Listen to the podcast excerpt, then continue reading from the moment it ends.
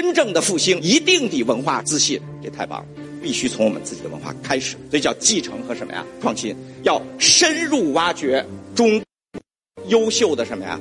传统文化所蕴含的思想理念什么呀？我们的哲学，同时人文精神，人文精神是什么呀？我们的社会的价值，社会意义的价值观，包括道德规范，以及结合时代的要求。大家看下一句，继承和创新，这话意义太深刻了。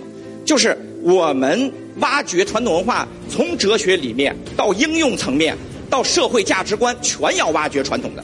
传统挖掘出来以后，先继承，继承完了以后干嘛？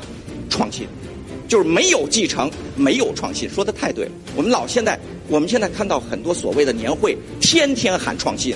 你去看看那创新说的主题是啥？几乎没什么中国传统文化了挖掘出来的，那根本不叫创新，那叫抄袭，只不过是经过包装以后的伪创新而已。